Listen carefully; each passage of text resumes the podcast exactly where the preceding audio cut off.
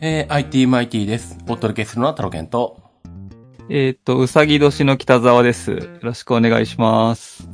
うさぎ年だったんだ。はい。あのー、最近、乙女座の竜さん出てくるじゃないですか。 はいはい。え名前かっこいいなと思って、おう。真似しようかなと思ったんですけど、うん。僕、何座っていうのが、うん。 4月20日生まれで、おうお牛座とお羊座の間なんですよ。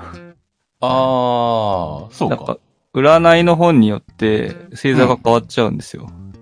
あ、あれってはっきり決まってないのきなんか、20日までお羊座のやつと、20日からお牛座のやつがあって、へー。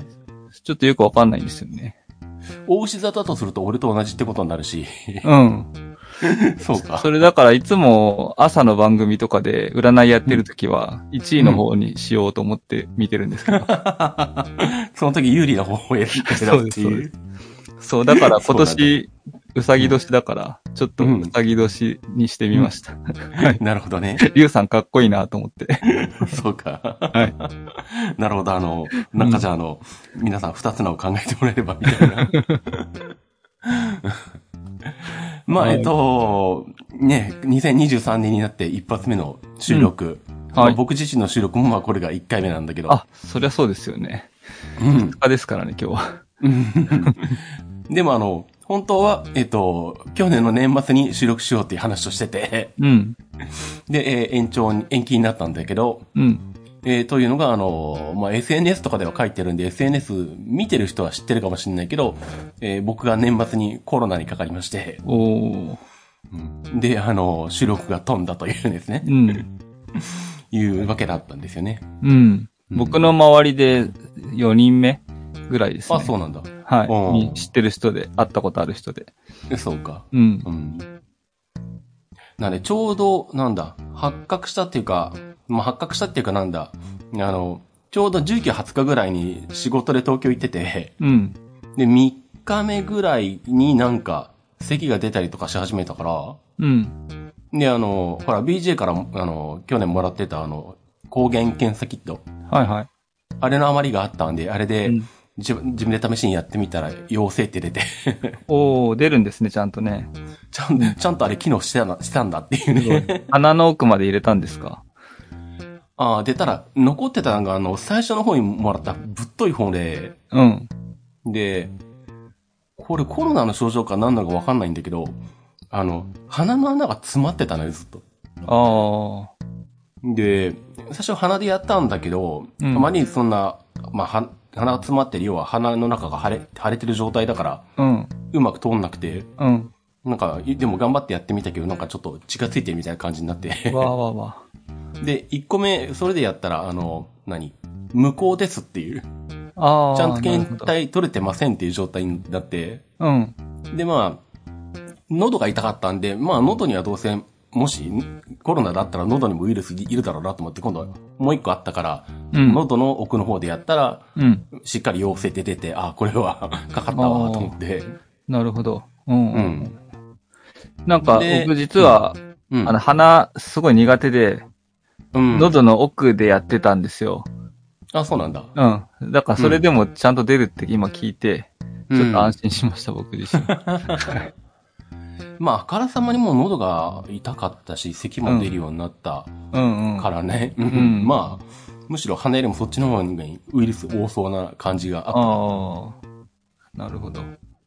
で、それが、22日木曜日の夜中だったのか、確か。うん。夜にそうなって。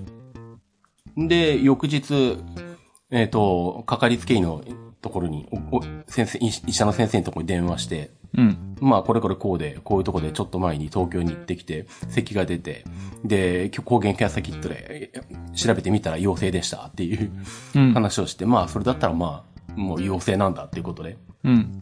一週間、えっ、と、自宅待機してくださいと言われ、うん。なんで、7日間だから29日まで自宅待機。おー。うん。一週間か。うん。なんでまあ、その間にあった仕事とかも全部キャンセルして、うん。繰り出しの収録も全部休んで、うん。まあ、えー、おとなしくしてたと おー。いうので、まあ、やっと通常に戻ってきた感じかな。これぐらい、今ぐらいよ。まあでも、あれ、予防接種は打ってたんでしたっけうん。だってもう、5回目を打って1週間後ぐらいだもん。 ?5 回目か。ああ、じゃあ、あの、重症化はしなかった。うん。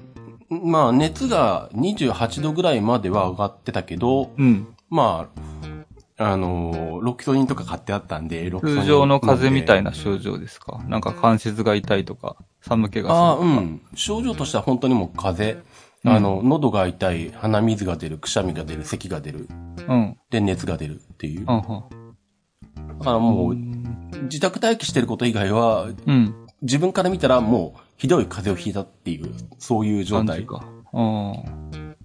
で、別に、匂いがしないとか、味がしないとかいうこともないし、うん。他はもう特に、風邪と変わりない。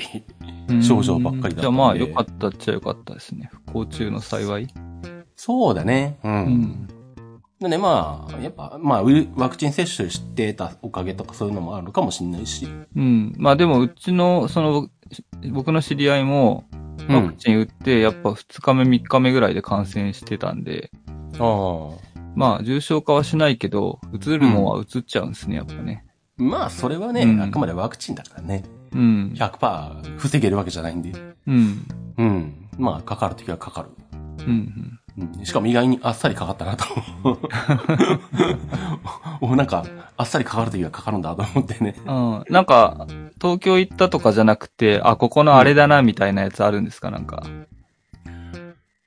うーん、でもまあ、まあ東京行った時にそれ、あの、取引先の社長さんと、あの、にご馳走になって、うん。飲んで食べてとかもしてたからかな。それかな。うん。で、そこ、まあでも、そんな人数が多いわけじゃなくて、本当にお社長さんと二人と、あとお店の人ぐらいうん。喋ったのは。うん。あとは、んその時東京に泊まった時は、東京の、あの、全国旅行支援のクーポンが使えたから、うん。それを消化するために東京で揉みほぐしに行ったとかそういうのはあるけど。おー。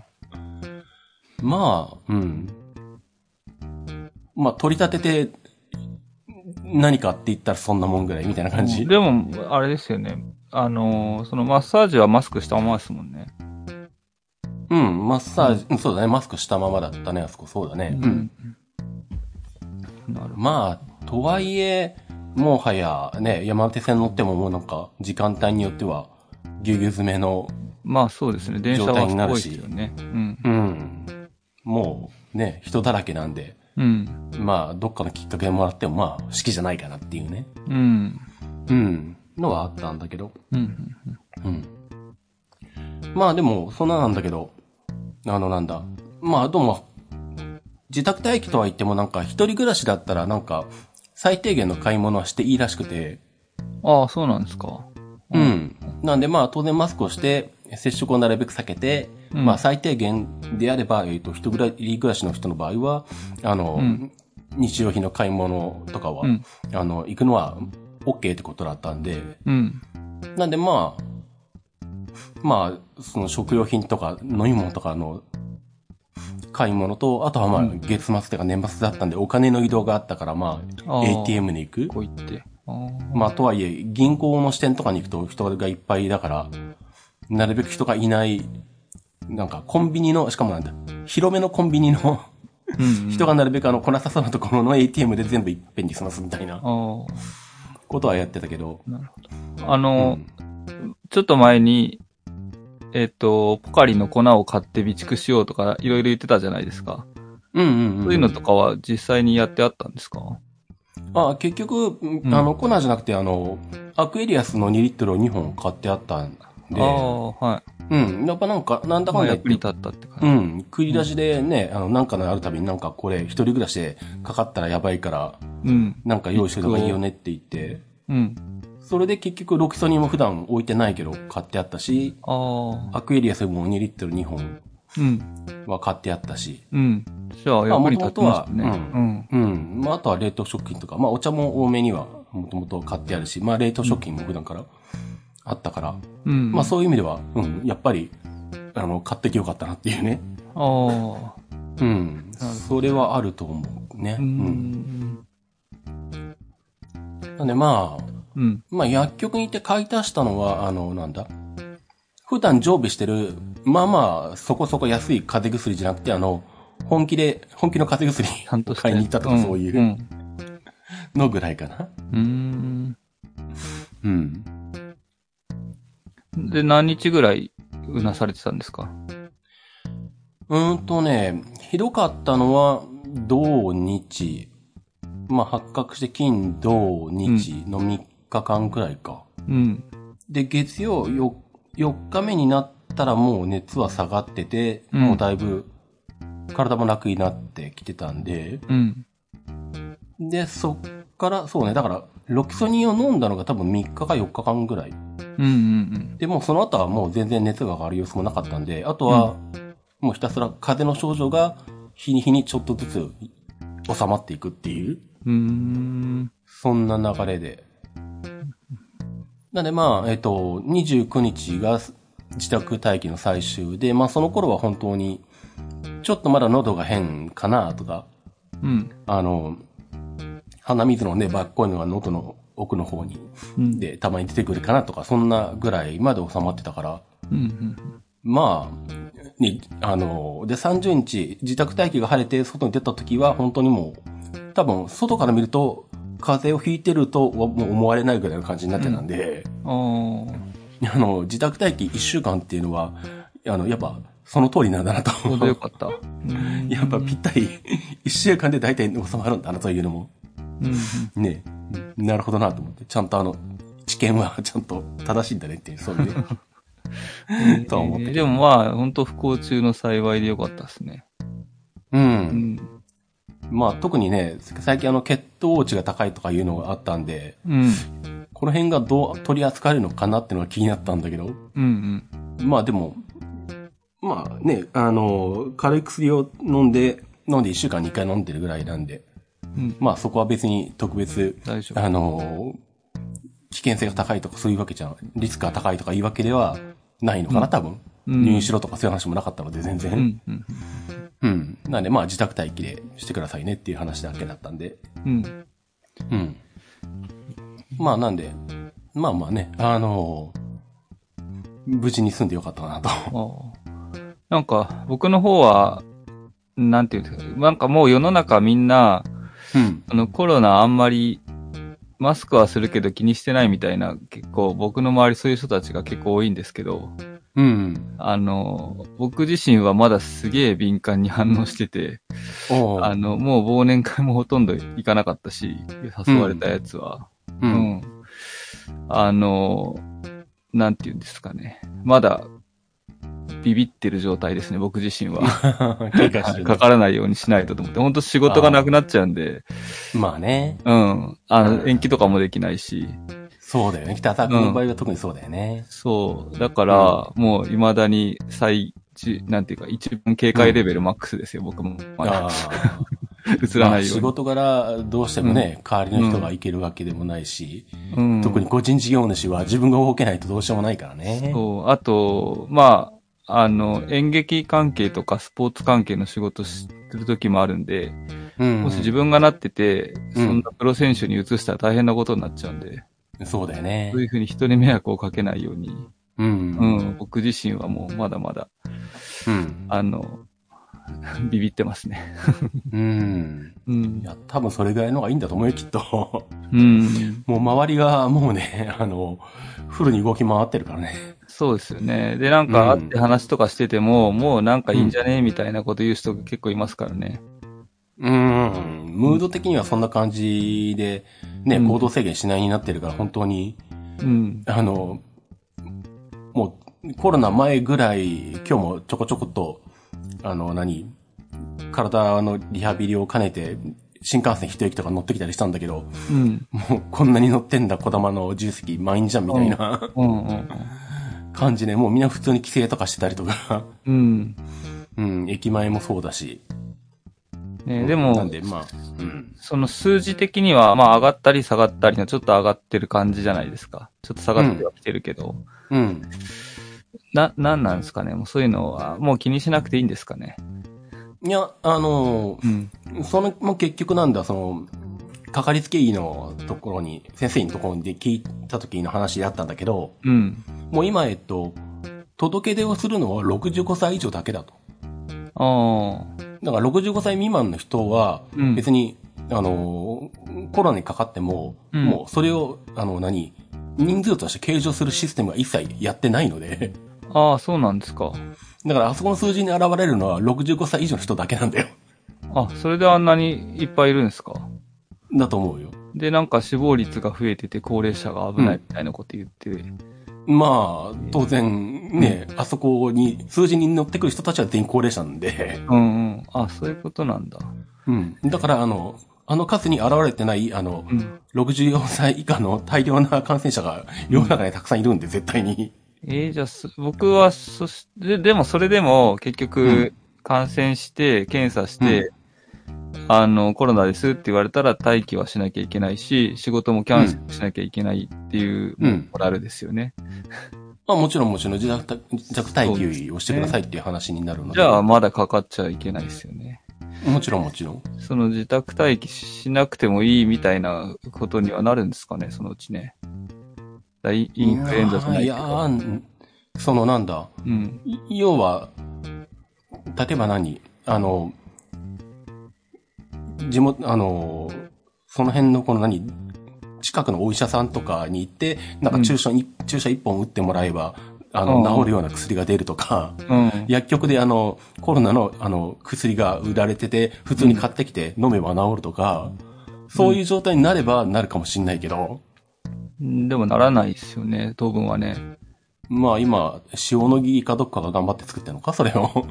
うんまあでもまだ世の中に出てきてないので、うん。だから結局、かかったら、あの、一週間はダメ、一週間待機して、あとは対症療法しかないから、症状としてはまあ、風邪の症状だったら、風邪薬を飲むのと、熱を下げる薬をう飲むん、の安と、静に、家で安静にしててくうれ。ん、安静にして、あの、自力で治るまで頑張る、生き抜くっていう、うん。しかないから、じゃあ、まだ僕はかかっちゃダメってことですね。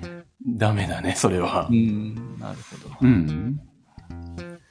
なんでタまルケンさあ、んのその自宅待機でも、タルケンさんの場合は、まあ、体調が許せば、気力があれば仕事はできるものもありますもんね。対面しなくてもできる仕事もあるってことですか。ああまあね、うん。そう。なんでまあ、たまたまその時はなかったけど、あの、うん本当にあとはもう何、お客さんのところに置いてくるだけの状態でもう設定とか、うん修理とか全部し終わった状態で、うんまさにこれからみんなにい持っていきますっていうタイミングだったから、まあひたすら、その、持っていくタイミングすいませんって言ってメールで、うんあの、コロナにかかったんで延期させてくださいって言って、取りにさせてもらっただけ。だから、あうん、仕事の作業としては何もたまたまなかったんだけど、まうあ、ん例えば、そこで、ちょうど Mac を預かったばっかで修理とかなんか交換とかうん。作業があれば、まあ、体調を見ながらうちではやってたと思うし、うんうん。うんまあ、声が出なかったから番組収録もできなかったけど、ちゃんと喋れる状態だった喉が腫れてらね収録はやってた可能性はあるからね。まあ、人と会わないですもんね。ううんん。うん。そうそうそう。どうせ会うわけじゃないし。うん。うん。なるほうど。ん。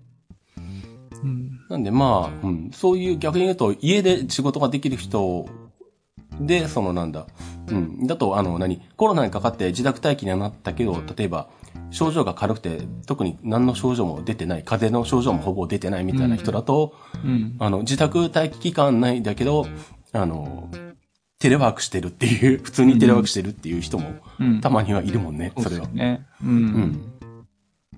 まあ、それは仕事の内容によりけりであり得るだろうね。ねうん。うん。なるほど。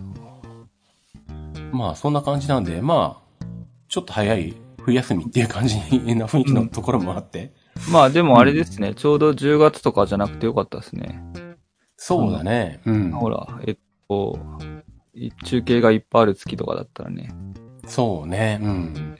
その辺がね、やっぱ中継がある間はね、ちょっと、やっぱりねなっちゃったら大う変。ん。やっぱ若干、より一層気を引き締めて、締めてたところはあったから、うん俺も。うんうん。うん。なんでまあ、あの、もう中継終わったしいいやっていう感じはち ょっと自分の中でもあったからね。そうそうそうそう。うん。なね、本当はあの、コロナにかからなかかからなかったら、あの、年末のコミケも行くつもりでいたから、今回は。ああ。うんうん夏のコミケは、あの、鈴鹿の直前だったからやめたけど、あの時は。うん。まあ、そんな感じだったんで。うんまあ、とはいえ、まあまあ、あの、世の中的には、あの、まあ、リスク下がったわけじゃないからね。うん。うん。うん。そうですね。でもみんなの気は緩んでますね。だいぶね。うん逆にそれもあるし、もうそろそろ東京とかいろんなところでは医療施設が逼迫してきたとかあってね、医療うんうん。ね、事情が逼迫してきたっていう話が出てきてるから。あとそうだ、あの、うちのちょっと親戚が、そこ、この何日間か入院したりしてたんですけど、うんお見舞いとか行けないんですよね、未だにね。ああ、うん。だからそそうれそもう、なあんか、の、会えないよね。そうなん家族とかですがよいても。ね。ううんん。。会わせてそもれらえなもいもんね辛いなと思いながら。うんそうそう。うん。入院してる人もね、誰もお見舞い来なかったら暇だしね。かわいまそあうねと思いながら。うんだから何かを伝えるにしても全部なんか看護師さん経由で伝えてもらうとか、そういうことになる、ねんあと着替えとかもただ渡すだけで看護師さんとかに、本人にはそうそうそうそう渡せないんで。そうそうそうそう。うん。ちょっとかわいそうだなって思ってますわ。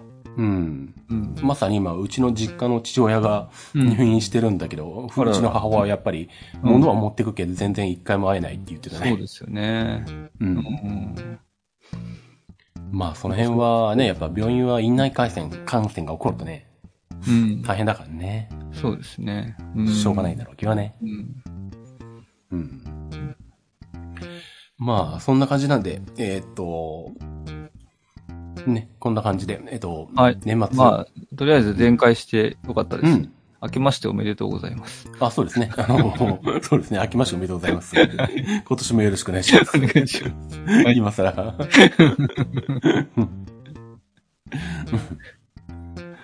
はい。で、まあ、そんな感じで、えっ、と、なんだ。まあ、北沢くんには、えっ、と、ネタを上げといてもらったまま、そのままちょっと伸び伸びになってしまったんだけども。あ。ああ、そうですね。うんはい。まあ、そんなに、まあ、大したこともないんですけど、おうえーっと、なん、どうしようか。じゃあ、あの、うちの奥様が iPad うん。 M2 を買いました。ああ、えっ、と、エアーの方、プロのあ、方。 iPad Pro のん12.9インチのおう一番下のやつ。下っていうか、あの、容量128ギガってやつか。ああ、はあはあうんうん。で、まあ、iPad Pro 出た当時から買ってるんですよ。な毎回新しくなるたんびに。うん。うん。で、今回も新しく出たから買ったんですけど、うん。まあやってる内容がそんなに仕事の内容がハイスペックを必要としないので、おう買ったけど、まあ特に何も変わってないって言ってます。ただ、画面が大きいのが必要だからプロにしてるってだけか。そうですね。ああ、なるほどね。そうでか。あとなんかタッチペンが反応が良すぎて使いづらくなったなって言ってましたね。あ、そう。逆に。うへん。ーな慣れないっていうの。今までと動き、挙動が変わっちゃったから、慣れるまではっていう話かもしれないけど。ああ、そうか、今まででもまあ若干遅れはあったわけか、つまり。いや、なんかね、画面から離して動かしたときにうん。動いちゃうっていうの、新しいやつは。ああ、なるほどね。離れる距離をだいぶは離さなきゃいけないっていうの。あ、はあ、はあ、うんあー、それはあるかもしんないね。うんまあ、それひょっとしたら個体差かもしんないけどね。同じ世代のやつでも、ものによって違ったりするかもしんないけど。うん。ああ、そうなんですね。うん。そうか。うん、まあ、それはまあ確かにあり得るな、 確かに。うん。まあ、そそうですね。で、まあ、あんま特に、そんなに早い処理をするわけじゃないから、うまあ、新しくなったなーって言ってました。ん。 そうだね。まあ、それで、その時に、うん。あの、その、今、第何世代なんでしたっけ、これが。新しい。 iPad Pro。プロ iPad Pro は第何世代になるんだこれは。 29インチ。これなんかもうちょっと名前考えてほしいですよね。まあ、その1個前の M1 のやつか。うん。を、あの、このう下取り出したんですよ。うん。秋秋葉館。うん。秋葉館に。それを、なんか iPad、プこれ新しいやつが出た時にうん。聞いたら、まあ8万円か9万円って言われて、うん。で、買う時期がちょっとずれて、うん実際に本も、えっと、新しいのが届いた時から売りに行ったら、1ヶ月ずれたんですよ。見積もりした時より。うん1。ヶ月ずれたら、1万円か1万5千円ぐらい、なんか高く売れたとか言って言ってましたね。ああ、 逆に高くなったのか。うん。ラなるッキほどーって言って ました。ああ、まあ確かに時期によって、あのーうんまあ買い取り価格も変わるのもあるし、まあ世の中のそのニーズで値段が上がったり下がったうり。ん。あと、でもある多からね分ちょうど、あ円が安くなってる、安くなりうんつけてる時期だったのかもしれないですね。ああ、そうか。円安で本体価格新品が上がって、うん。中古価格も上がったんだな。うん。なるほど。 そうなったのか。そうそう。だから、ちょっとラッキーでしたって。うん。で、僕自身は、うん。その、その1個前の世代、M1 の前の世代のああ、はい iPad Pro をうん。嫁からもらって、うん。 YouTube 最盛期になってるんですけど、 それも12.9インチ12.9です。ああ、これが第4世代か。第4世代そうだ、第3世代、4世代、それぐらいのやつ。うん。うん。で、なんとかこの家で YouTube 最盛期になっちゃってるのもったいないから、うん。なんとか仕事で使おうと思って、うん。現場に持って行って、 カメラと繋いでうん。やるんですけど、うん。なんかね、肝心な時にいつも通信が切れて、ほ iPad に写真が送られてないっていうことが毎回あるんですよね。う。うーん。、で、iPad に写真が送られないんだったら、もうカメラで撮りまく、撮ったやつを後で iPad に送ろうと思って、うん。撮り終わった後に iPad に転送するってやると、うん。転送時間が長くて待ってらんないんですよね。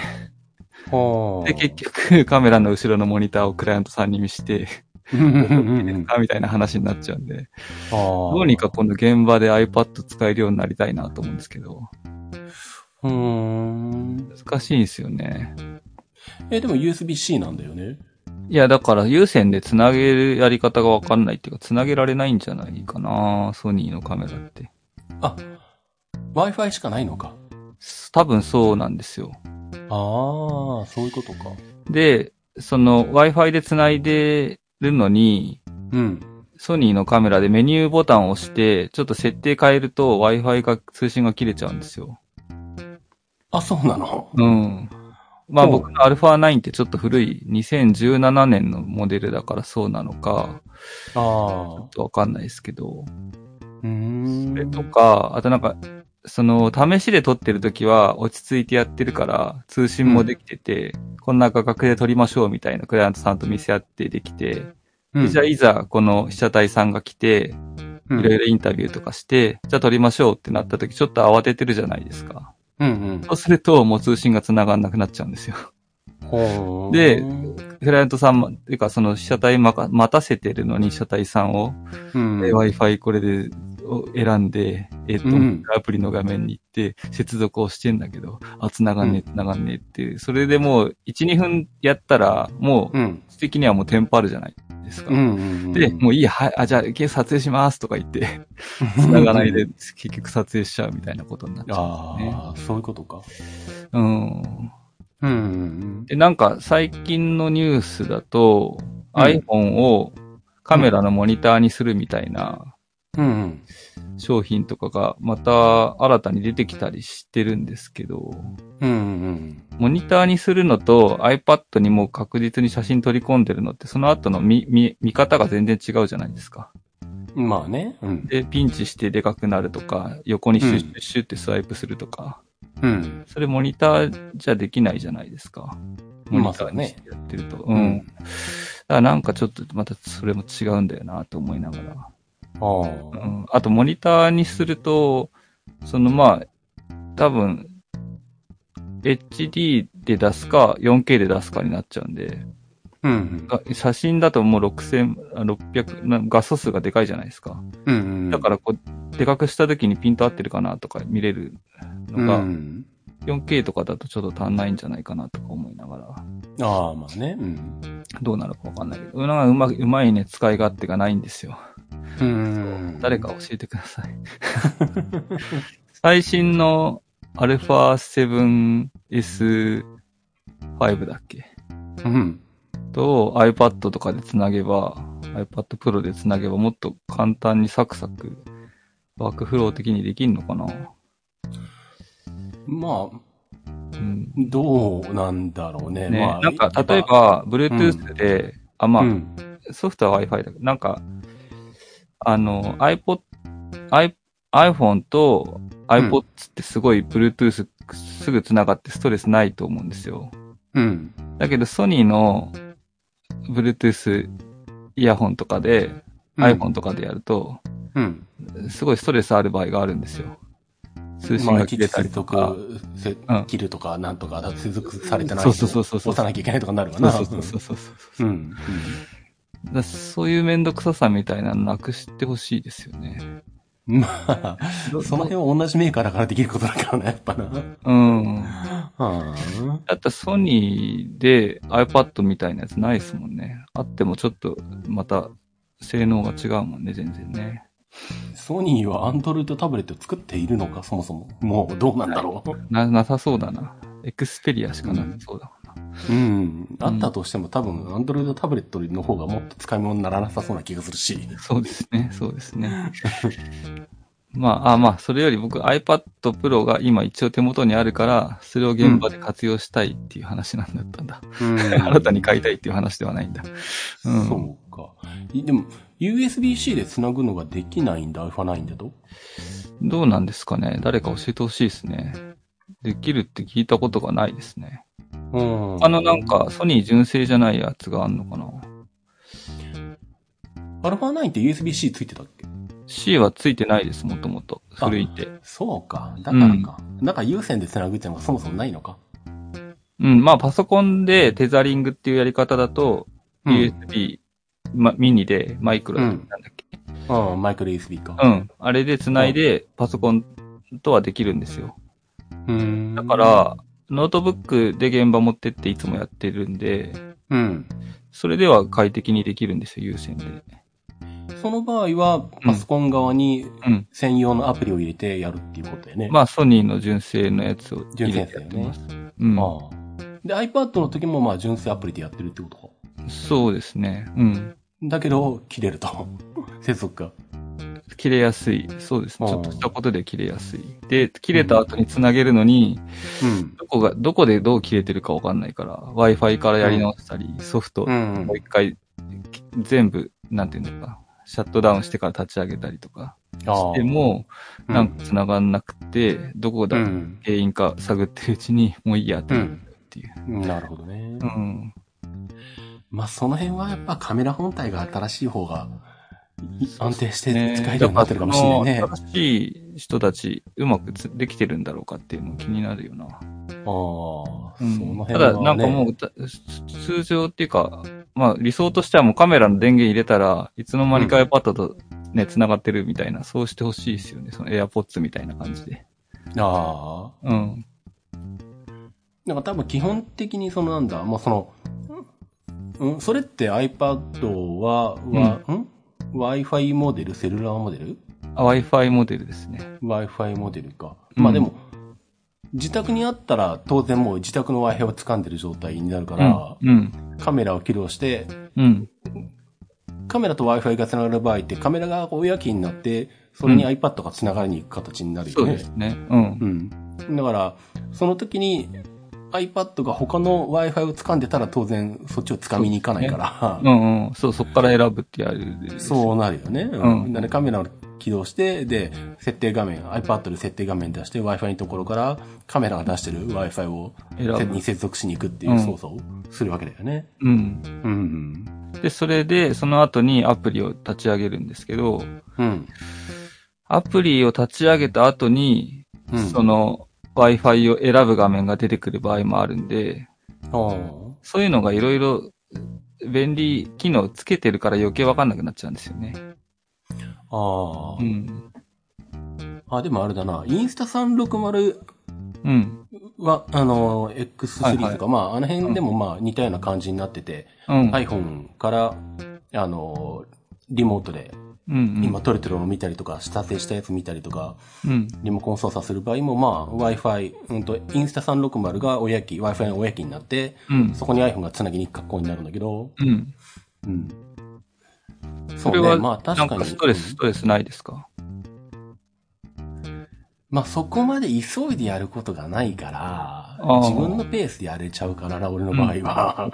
駅で、ローカル線で駅でやってるだけだからね。うんうん。だからまあ普通に Wi-Fi、なんだ、インスタ360の電源入れて、うんで、Wi-Fi が iPad、あの iPhone の Wi-Fi の欄に出てきたら、まあ、てそれを接続しいてう形ですねう、んアプリ起動して、まあもしくはアプリ起動してて、アプリ側が Wi-Fi、インスタ360に繋がってないよっていう検知したら、確かあれもアプリ内で接続しますかってボタンがあって出てきたと思うから、動きとしては多分一緒のなんだと思うんだけど、うん。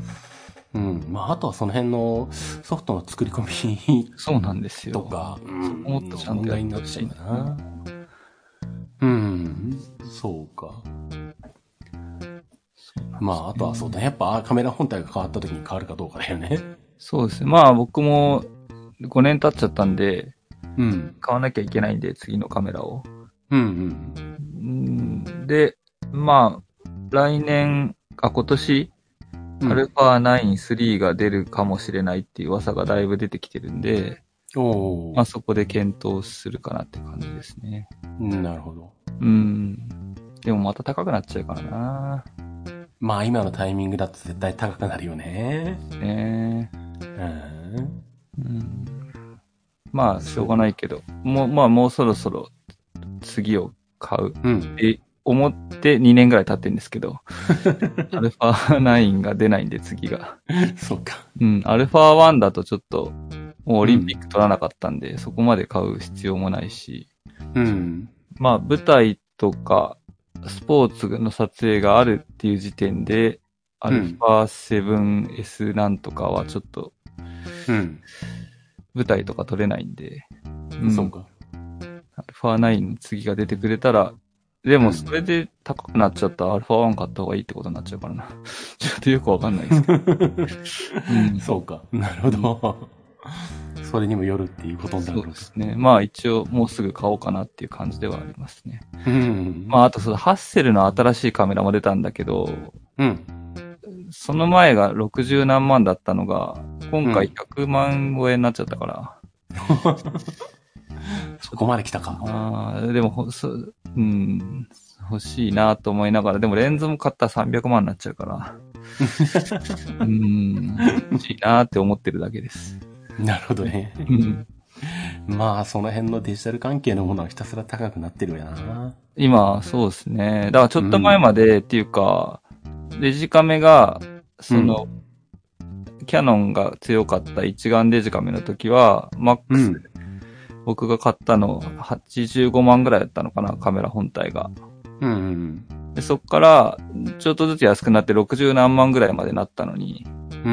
うんフラッグシップ機の値段がちょいちょい下がってきて、うん。そうそだれよね。がまた一気にドーンってうん上がっちゃいましたね、ここでね。そうだよね。円安で上がっちゃったもんね。うん。うん。しょうがないですね。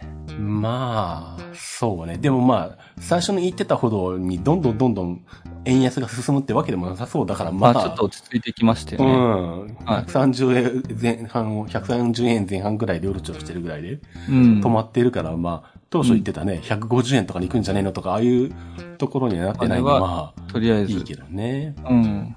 うん。そうか。ですね。うん。まあ、確かに。で、ちょっと iPad ネタだと、うん。あの、iPad を、こう、現場で使いたいときに、うん。カバンに入れてたら見えないし、うん。その、どっかに置いといてもう移動するし、どうしようかなと思って、おう。あの、首から下げようと思って、おう。それでこのちょっと URL タロケンさんに送ってあるやつ、見え、見れます、っと ?iPad クランプっていうやつ。ああ、これか。うんうん。うんこれは 9.solutions っていうところのうん。うん。 iPad クランプなんですけど、おう。これ結構強そうじゃないですか。あ あ、そうね。そう、これを買って、これでがっちり iPad をホールドして、うん。で、その、クランプの下に、あの、三脚と同じネジ穴が開いてるんで、うんうん。そこにカメラのストラップをつけて、ほこいつで挟んだ iPad 首から下げて、う。うんカメラと通信して、うん。移動しながら撮影するっていう感じにしてたんですよね。うーん。うん。で、このホルダーはなかなかいいぞっていう話です。ああ、12.9インチでもそれで重さ的に大丈夫なんだ。あ、全然びくともしないですね。あ、ほんとこうんこの 9.solutions っていうのがカメラの、うん。えっと、いろんなホルダーっていうか、そのクランプとか、自由に動く棒とか、うん。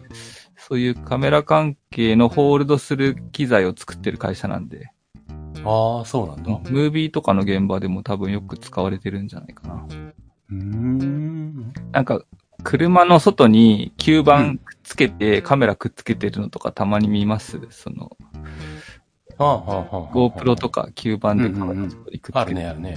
うんうん、そういう関係のやつ作ってるとこですね。ああ、そうなんだ。へうん。え。そうそうなので、プロの現場で使っても、うん あ、なんか大丈夫な、誰かに見られても大丈夫な機材ですね、これはね。なるほどね。そうか。はあい。あ。一応これは、そうねはい、うんこれはこれでおすすめですということですね。そうか。うん。そう、結構あれなんでな。iPhone が、うん。あの、なんだ、まあ、今14 Pro Max をね、うんメインで使ってるけど、うん。あの、なんだ。まあ、前からちょくちょくそう話してるけど、その鉄道のその車窓というか、その全面展望うんうん。を撮るのに、昔の iPhone が小さかった頃だとあの、ソフトケースで背面がこうペタッとガラスにくっつくような素材のやつで、うん。あの、それで大体まあ、列車の窓ガラス、運転席の横の窓ガラスに貼貼ってて、大体、あの、落ちずに済んでたんだけど、うん。あの、本体が大きくて重くなってきたので、その吸着力じゃ足りなくなってきて、すぐ落ちるようになってきたとか。 なんかこれもうちょっとあの、楽に、あの、しかも固定できる方法ないのかっていう。こういう、らなんていうんですか、このクランプみたいに大げさになっちゃいけないわけですよね。なんかそうなんだよね見た目的に、他の人の見た目的に、一見ケースですよみたいな感じでベタってくっついてくれたら一番嬉しいってこと。ああ、ただそうなんだ。うん。前、誰かが使ってるの見たんだけど、うん。その、iPhone を中心に、こう、吸盤が4つついてて、うん。その吸盤で窓ガラスにベタッと固定してうん。やるっていうのがあって、あ、これ欲しいなと思ったんだけど、うんネット探しまくったんだけど、どうしても見つからないんだよね。ど こが作ってるんだ、これっていう。もしかして自作したのかとか思ったりしたんだけどさ。どうなんでしょうね。なんか、あなんかこの辺のものをうまく使うと作れるんだろうか、ひょっとーして。なんかできるんるだけかども。しんないですね。うん。あとうんなんか今そのクランプのページの、ちょっと、えっ、と、下の方行ってもらうと、ちょっと強力な吸盤みたいのも出てるじゃないですか。うんうんうんうんこういうの1個でも iPhone ぐらいだったらいけそうだけどな。これ一眼レフがぶら下がってる吸盤とかあるじゃないですか。ああ、そうか。うん。それぐらいの耐久性があればいけるかもしれなない、んか吸盤くっつけてからシュポシュポこのポンプで空気抜くっていう形になるんですよね。ああ、なるほど。横に出てる棒をシュポシュポして。うんうんうんうん。そうすると結構強力につくんじゃないかな。ああ、本当だね。直角で20キロ。水平で30キロって書いてある もんね。あ、これはいけるね。これだったらね。う。そう、だからこういうので、ちょっとん iPhone 用みたいな、ちょもうちょい一回り小さめとかのやつでもう多分分。いけるそはうねいけると思うんですけどね。ああ、ちょっと探してみよう、それうん、は。 4つもいらないですよ、これだったら1個でい い。そうだね。そうだね。ただちょっと見た目的にガサばったり大きく、ちょっと大げさになっちゃうんで、うんあ。の人から見てどうかなっていうのが。まあ、まああるけど、まあでも、まあ自分がよよ横にっていうかそこに立ってれば近多くにい分、ればいいか。うん、問題ないから。うんうんうんうんあれだもんね、あの、なんだ、インスタ360も、あの、前の初代のインスタ 360-1X かうん。ら、あの、最新の X3 に買い替えたんだけどさ、うん。うん、あれも本体が大きく、液晶が大きくなったのはいいけど、本体も大きくなって重くなったから、うん従来の吸盤じゃ支えられなくな って、ああ、やっぱそうなんだ。やっぱり吸盤4つついてるやつに買い替えて、うんうん。うん、使って、まあ、まあ今テストしてるんだけど、うん。さすがに9番4つになるとうん落ちないね。新幹線も落ちないし、うん。飛行機のあのアクリル板みたいな窓でもちゃんと1時間半くらい持ってるから。うんうんうんうん。ただその代わり、あの、何吸盤が4つに、4つついてるから、うん。うん。 360度カメラだと視界の中に入るっていう問題があるけああ、ど、そこまではできないんだ。うん、あれは真下だったら消してくれるけどね。うん。うんそっ。かさすがにすぐ横っていうか、斜め下に2つあるみたいな感じになるから、ああ。うんまあ、しゃあないんだけど。うん。確かにまあ、これぐらいのね、1個でそんな強力なやつがあるんだったらいいよね。うん。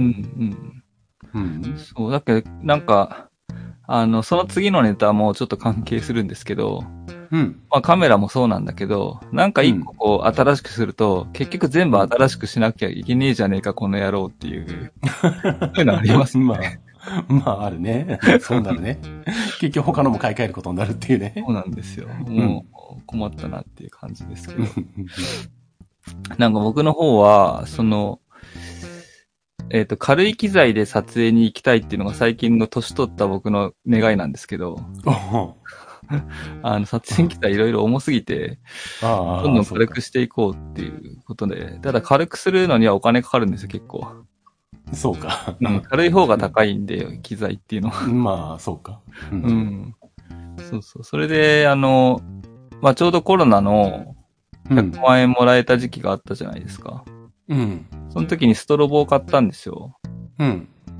で、その前は、中華製のスゴゴドックスっていうメーカーのス軽いストロボを使ってて、うん。それが使いやすかったから、じゃあちょっと同じような感じでバージョンアップして、プロフォトっていうフランスのメーカーのうん。ストロボに買い替えたんですよ。おうその100万円ももらったし。うん。そしたらちょっとだけ重かったんですよ、ストロボが。おうそしたらもう全部買い替えですよ、もそうか。う。 ああ、確かにね。うん、なんか、そのライトスタンドを、うんそのゴドックス用の時は1万円だったのに、プロフォト買ったら2万5千円のライトスタンドを2本買わなきゃいけないことになって。そうか。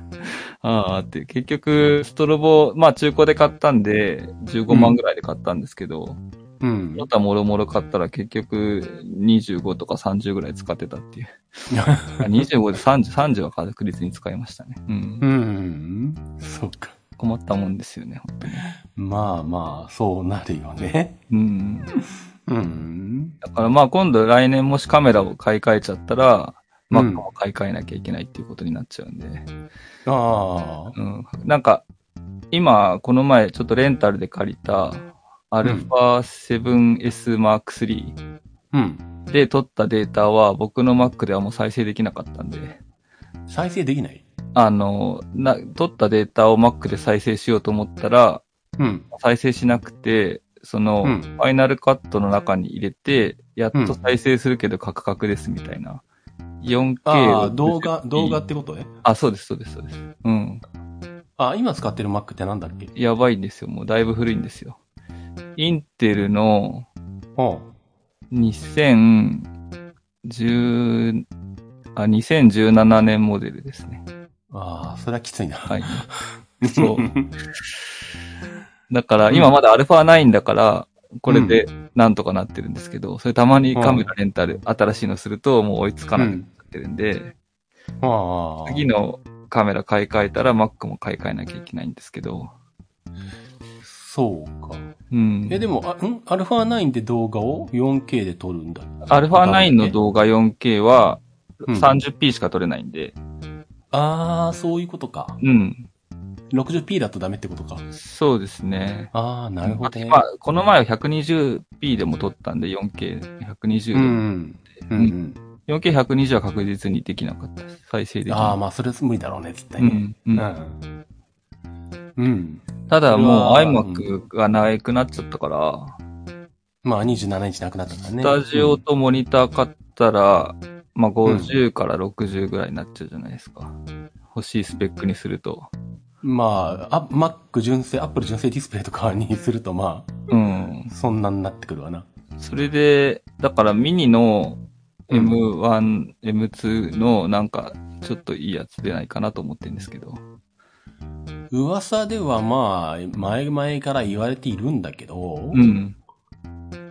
まあ M2 プロぐらい、うん。ミニで。うんでも、それだ、うん、まあ可能性なくはないけど、うん。可能性なくはないけど、うん。編集とかまでやるわけでしょそのバックで。うん。それは M1MAX とか M1 ウルトラ買った方がいいと思うよ。M1 か M2 かわかんないけど。そのだ時から Mac スタジオってことですよね。そうそうそうそうそうそう。うん。そうだよな。だってやっぱり50万の覚悟しなきゃいけないんだよね。うんだって、もう単純に M、なんだ、M1、M2、まあ、M、M1、M1、M2 と M1 プロでざっくり2倍。うん。で、そっから M2、M1、M2 Max になるとさらに2倍。うん。ウルトラになるとさらに2倍っうん。ていう風に性能が上がっ変わっていくわけだから。うん。だから、プロと Max で2倍違って、プロとウルトラで4倍違うから、うん。動画の書き出し時間があからさまに変わるわな。なるほど。ただもう僕の予算的には、うん。まあ、モニター込みで50いったら、まあ、高えなっていう。たまあ、50ぐらいでなんとかしたいなって。でももうはみ出てる。うん。まあ、ウルトラの、ま、うんね、M1 ウルトラのマックスタジオ買った時点でもう50だからね。うん。で、モニターは結局、なんていうか、今までは、ほら、印刷時代は映像とかだったんですけど、うん。まあ、使っ、買って使ってたんですけど、結局今、iMac を使って27インチ。うん。それで結局、みんな iPhone で見るし、うん。どの色が正しいかって言われたら、アップルが正しいって言うしかないじゃないですか、も まあね。う。だから、アップルのモニター、だ、だその、な、Mac スタジオ買って、デールとかのモニターつけて、うん。色、アップルの色にはもうならないですよね。あ、その、うん。なんだっけ、P3 を表示できなきゃ意味がないし、え、でも P3 表示できる液晶モニターぐらい、市販モニターでもう結構出てんじゃないだってあるのか。あともう一つは、アップルだけが 5K なんですよね。5K モニターってもうないですもんね。4K しかないですもんね。ああ、5K は少ないな。で解像度高いっていうのはやっぱり写真のレタッチするのにもすごく細かいとこまで見えて、いいなっていうのはある、はあるんだよな。まあね。 5K と 4K ってそんなに違うのかなまあ ?27 きインチぐらい。結局ね、4K フルサイズで見て、プラスメニューが出せるっていうのが 5K のいいとこなんで、ああ、そっか。うんドットバイドットで出せるからね。うんうんだから 4K2 枚買って、4K1 個にうんうん。画像を出して、もう1枚の 4K っていうかサブモニターにメニュー出すんだったら別に 4K2 枚でもいいわけよ。うん。って考えたら別に Apple 純正じゃなくてもいいんだけど。で、P3 が表示できるやつで、うん。だったら、まあ意外と結局高くなっちゃうっていう話ではないですか。アップル純で正も買えるぐらどうい。だろうな。DCI-P3 ぐらいで、メニュー出す方が別に高いやついらないじゃん。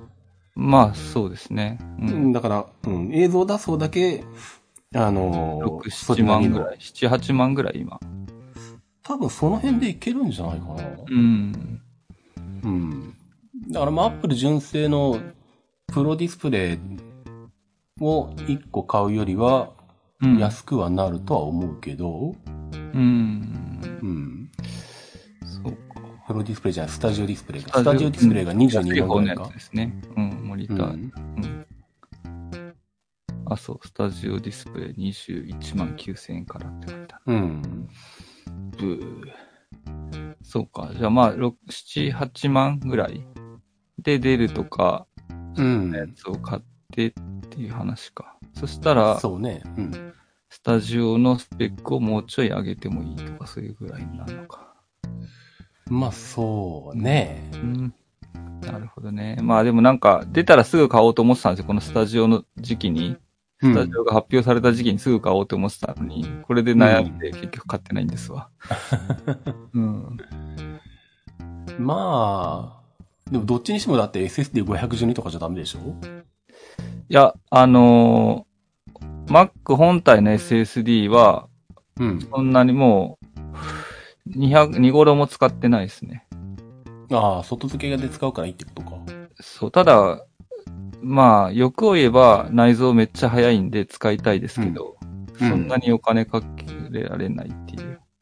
ああ、そういうこうとか。ん。外付けつけても、結局、すごい早そうに見えて、うん。ここまで出ないですね。僕が買ったやつだと。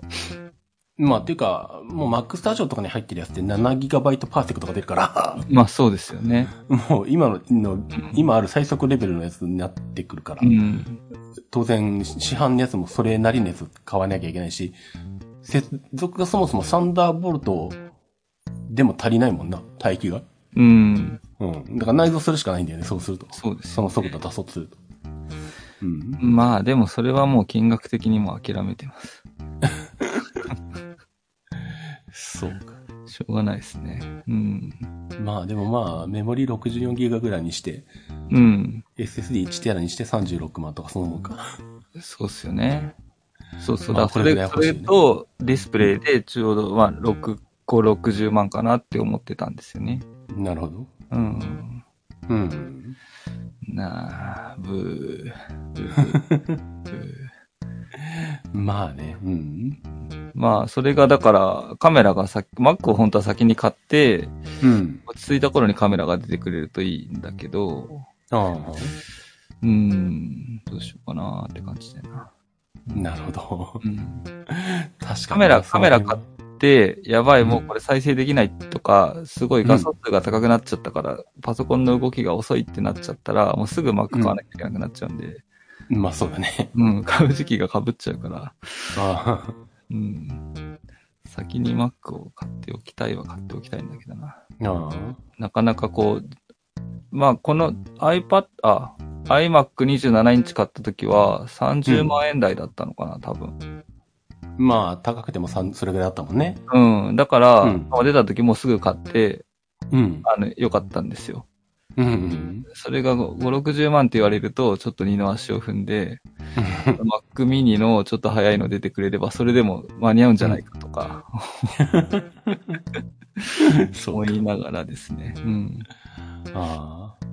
まあ、あとあの、Windows も選択肢に入れるんだったら、あの、動画の書き出しだけは Windows にやらせるっていう手はなくはないけれど。ああ、でもやっぱり、ちょっとこう、先月も、なんかブルーレイ作ってほしいって言われて、うん。 Windows のソフトでブルーレイ作ったんですけど、うん。 Windows のソフト見てるだけで、なんかその画面とかフォント見てるだけでなんかイライラします よね。ダメですかちょっと言い過ぎました今。んいや、あの、いや、だからあれなんだよ。あの、プレミアでやるんだったら、うん。もう全部編集作業は Mac でやっておいて、うん。で、あの、あ Adobe Creative Cloud にデータを置いといて、ああ。で、全部終わって、あと書き出すっていう時にだけ Windows マシンに行って、 うん。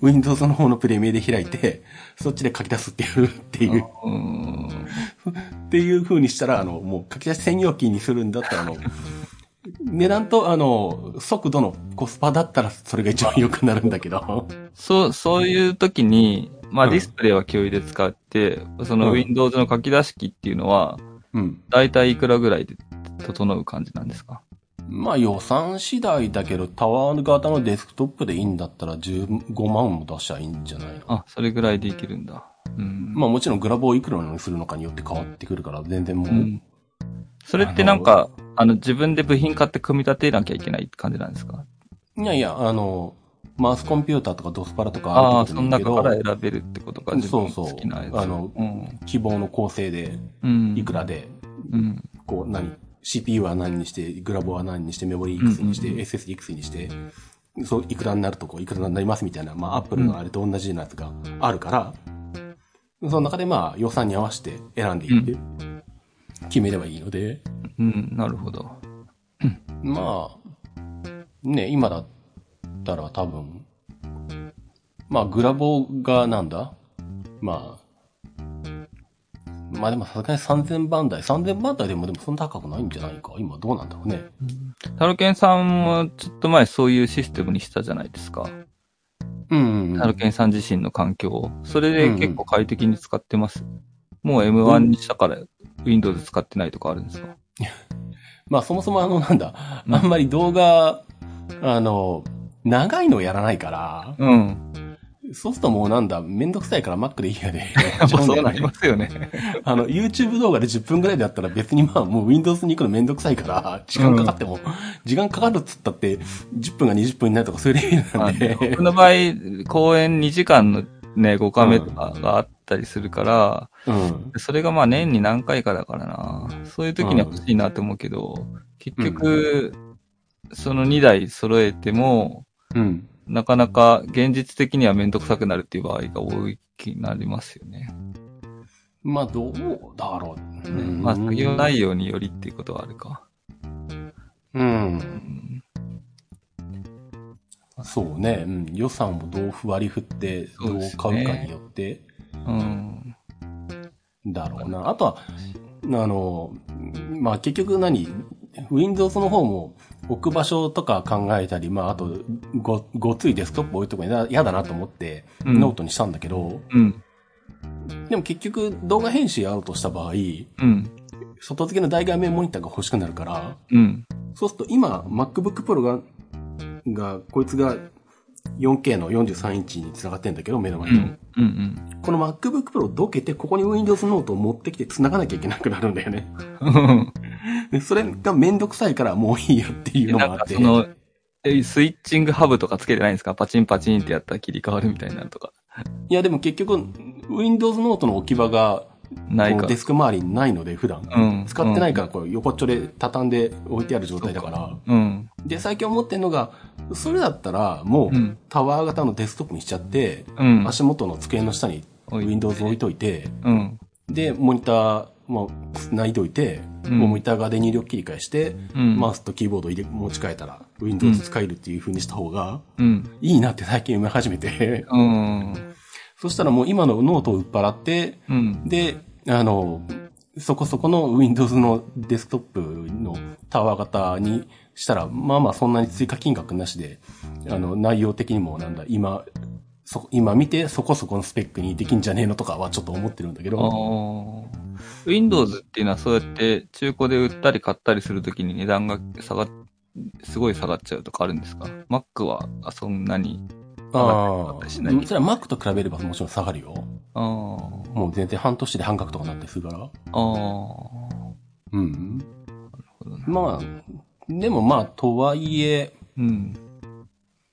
まあでも、どどううだだろうなら結局使い倒してっていうのはあるからな。もし買っちゃったうら。ん。うんまあ、それもあるし、まあ、結局なんだ、Windows でデスクトップで買って、まあ、なんだ、まあ、Core i7 か Ryzen 7かわからんけど、その辺のそこそこの CPU にして、グラボもまあ、そこまで高くなくて、まあ、コスパ悪くないやつにして、うん。トータル15万かって思った時に、まあ、じゃあ今のノートが7、8万で売れても、まあ、プラス1、8万でいけるかとかさ、うん。それぐらいの、まあ、目算ができるわけよ。うん。うん。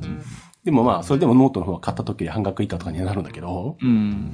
まあでもまあ、それぐらい本当は安いかだったらまあ、うん。悪くないかっていう、うん。うんまあ、うん、Windows の本体自体が割安に手に入るから、うん。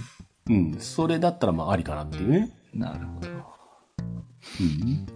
うん、うん。なんで、それに書き出しをやらせるんだったら M1 プロとか M2 プロぐらいでもまあいいかもしんないけど、うん。うん。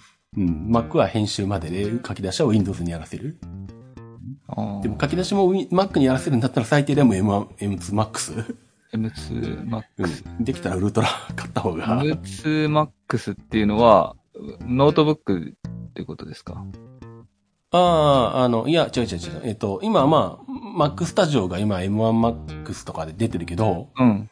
まああ来年に出た M2Max が出るだろうああ、もうすぐ出た。たらってことね。はいはうい。